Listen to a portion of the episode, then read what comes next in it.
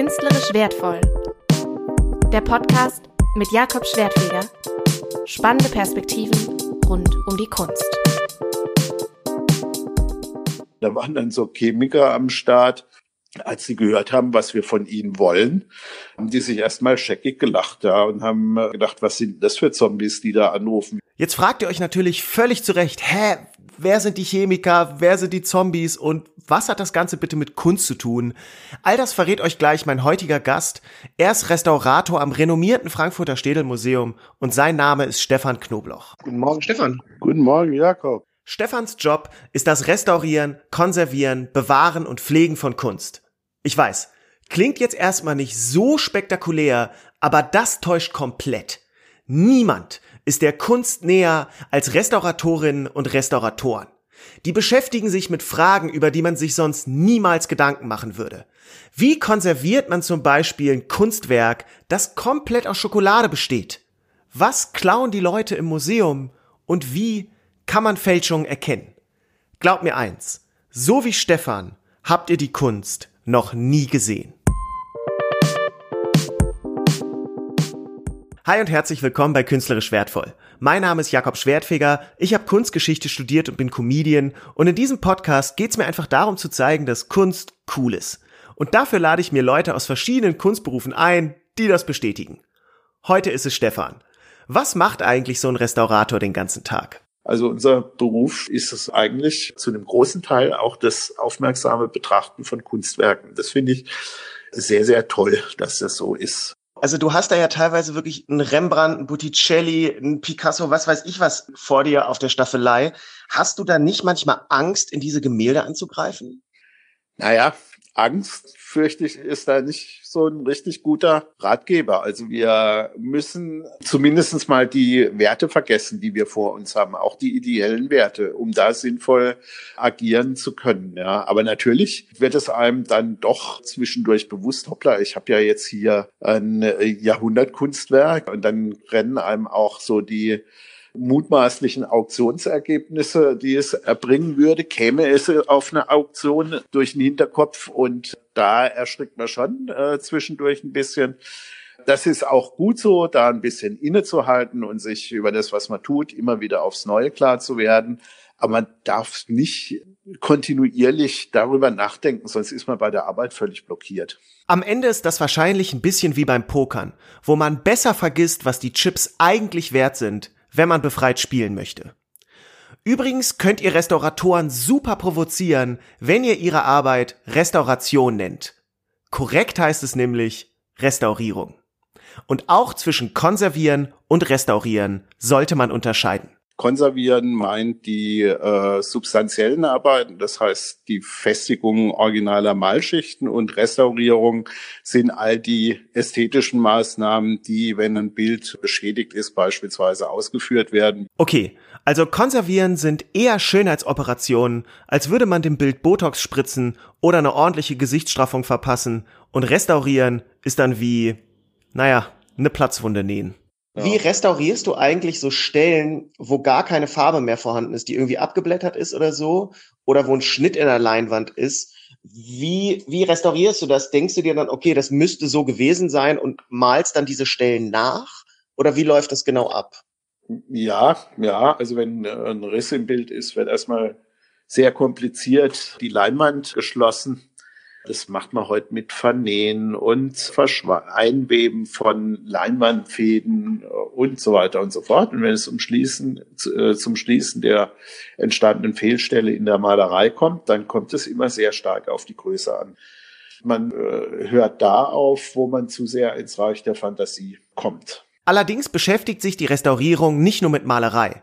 Spätestens ab der zweiten Hälfte des 20. Jahrhunderts wurden in der Kunst eigentlich so ziemlich alle Materialien benutzt. Fettecken, Plastikmüll, es gibt sogar Künstler, die haben mit Plutonium gearbeitet.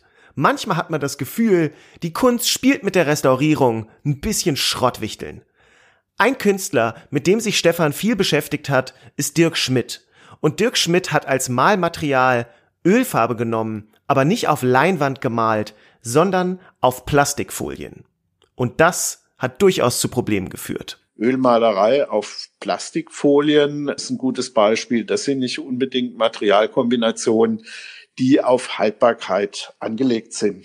Und wir haben dann versucht, die äh, Zusammensetzung der Folienwerkstoffe zu recherchieren und haben dann bei Herstellern angerufen und sind dann mit der Entwicklungsabteilung zum Teil verbunden worden. Und da waren dann so Chemiker am Start.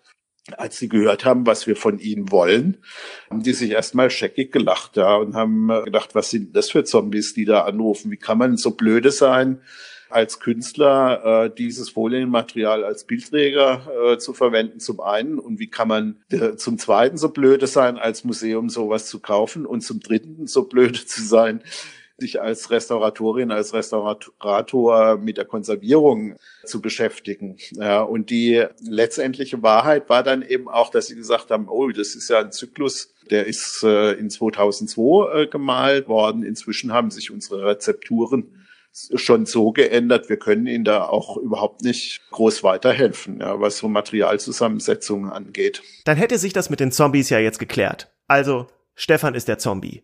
Aber das Ganze zeigt ganz schön, dass Restauratorinnen und Restauratoren sich viel mit Menschen aus anderen Berufen und aus den Naturwissenschaften austauschen müssen, um diese Materialvielfalt in den Künsten zu bearbeiten. Jemand, der in der Restaurierung sicherlich auch sehr beliebt ist, ist der Künstler Dieter Roth. Seine Werke bestehen hauptsächlich aus Lebensmitteln, die er schimmeln lässt. Und die Maden und Insekten hat er mal seine Mitarbeiter genannt. Klingt ein bisschen, als wäre er der Chef der Monster AG. Dieter Roth hat mal 37 Koffer voll mit Käse in einer Galerie in Los Angeles ausgestellt und das Ganze hat so krass gestunken, dass die Galerie von den Anwohnern tatsächlich verklagt wurde.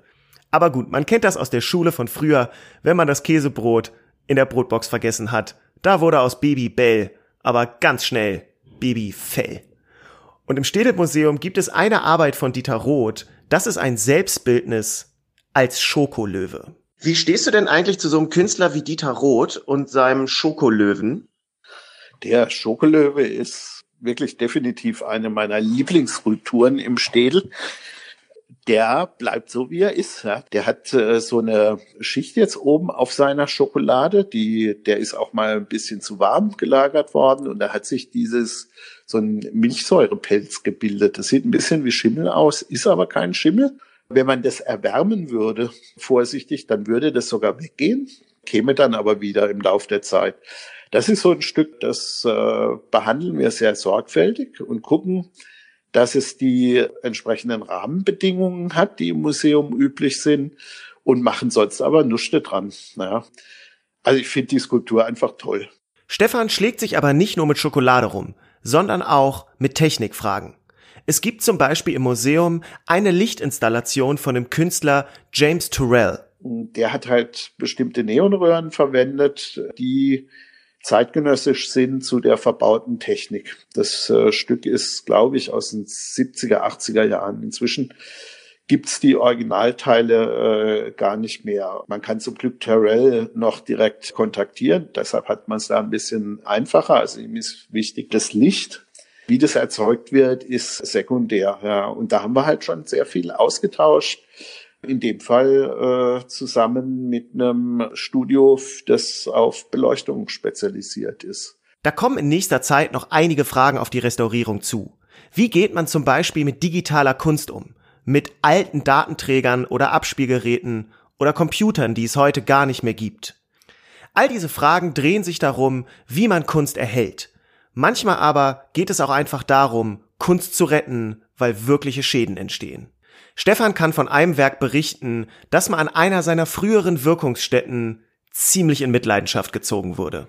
Und zwar war das folgendermaßen, es war ein Werk des äh, Künstlers Günter Frudrunk und da war tatsächlich einer mit einer Aluleiter durchgerannt schon fast. Ja, also der ist mit der Aluleiter dagegen äh, gekommen und hat zwei große Löcher in Malerei und Leinwand hinterlassen. Wenn ich sowas höre, stellen sich mir echt alle Nackenhaare auf. Mich macht es ja schon völlig fertig, wenn ich in Museen Leute sehe, die zu nah an Kunst stehen. Ich bin einer von den Psychos, die dann da wirklich hingehen und die ermahnen, obwohl ich überhaupt nicht in diesem Museum arbeite. Ich finde, das ist Zivilcourage. Und es wäre ja in Ordnung, würden die Leute nur nah an der Kunst stehen. Aber manche gehen ja noch weiter. Die Leute fassen viel Kunst an? Ja, viel nicht, aber es kommt immer vor. Aber und zwar nicht einfach, um was kaputt zu machen, sondern wirklich, um es zu berühren, ja. Manche Leute sind der Meinung, sie müssten im Museum dann auch was mitnehmen. Stefan hat mit einem Bild sehr viel zu tun, das ist von Anselm Kiefer. Großes Format und darauf sind überall so kleine Plastiksoldaten geklebt. Genau.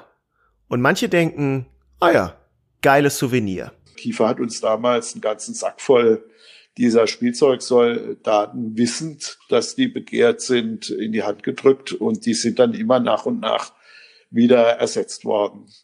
So langsam müssen wir ihn aber nochmal anschreiben, weil wir brauchen Nachschub. Das muss man sich nochmal klar machen, dass Stefan einfach in seiner Restaurierungswerkstatt Säcke voll mit Plastiksoldaten hat. Wobei, so richtig voll sind die eben nicht mehr. Aber mit so komischen Sachen muss er sich als Restaurator beschäftigen. Und dann gibt es noch das Thema Fälschung. Ein Kunstfälscher, der sehr viel in den Medien war, ist Wolfgang Beltracchi. Über Jahrzehnte hat er hunderte Werke in den Kunstmarkt geschleust. Und diese Fälschungen waren wirklich extrem gut gemacht. Wenn man an solche Fälscher wie den Beltracchi denkt, der halt sehr geschickt auch mit historischen Materialien gearbeitet hat und eigentlich nur wegen eines Fehlers aufgeflogen ist, ob wir die Fälschung erkannt haben, äh, hätten in, äh, das wage ich zu bezweifeln mit unseren Methoden. Da wären wir wahrscheinlich auch drauf eingefallen. Welche technischen Möglichkeiten habt ihr denn? Ja, wir können äh, mit verschiedenen Mikroskopen natürlich analysieren. Wir haben inzwischen auch ein sehr hochauflösendes, stark vergrößerndes Analysemikroskop. Da kann man Pigmente bei 400-facher Vergrößerung beispielsweise angucken. Da muss man dann aber wirklich kleins, mikroskopisch kleine Proben entnehmen. Dann können wir UV, also Oberflächenuntersuchungen machen. Wir können Infrarot machen. Damit äh, sehen wir Vorzeichnungen an Bildern, beispielsweise an historischen Bildern. Und wir können Bilder komplett durchleuchten mittels Röntgenstrahlung. Das klingt ein bisschen, als würde Superman seine ganzen Superskills aufzählen. Schon verrückt, was da technisch alles möglich ist. Zum Abschluss hat mir Stefan Knobloch dann noch eine sehr schöne Anekdote erzählt. Wir sind mal von der Satirezeitschrift Titanic ordentlich veräppelt worden. Da war Herr Sonnenborn beispielsweise noch dabei. Ja. Haben die sich als so eine Gruppe von vier, fünf Leuten, haben sich als Eintracht-Fans, als angetrunkene Eintracht-Fans äh, verkleidet und sind ins Stähle gegangen, hatten sogar einen Ball dabei. Und, und da sind wir drauf reingefallen und haben, da war da noch so ein Fotograf, der hat sogar sich eine Fotogenehmigung geholt und hat Bilder fotografiert. Das war aber natürlich der Titanic-Fotograf, der uns dann schön bei unseren Bemühungen, diese vermeintlichen Fußballfans wieder rauszukriegen, fotografiert hat. Das haben wir dann alles in der Folgenummer nachlesen äh, können. Falls ihr vorher gedacht haben solltet, dass der Beruf des Restaurators langweilig ist, ich glaube, das konnte Stefan widerlegen. Egal ob Plastikfolien, Schokolöwen oder Spielzeugsoldaten, als Restaurator gibt es immer genug zu tun, auch wenn man hier und da für einen Zombie gehalten wird. Das war künstlerisch wertvoll.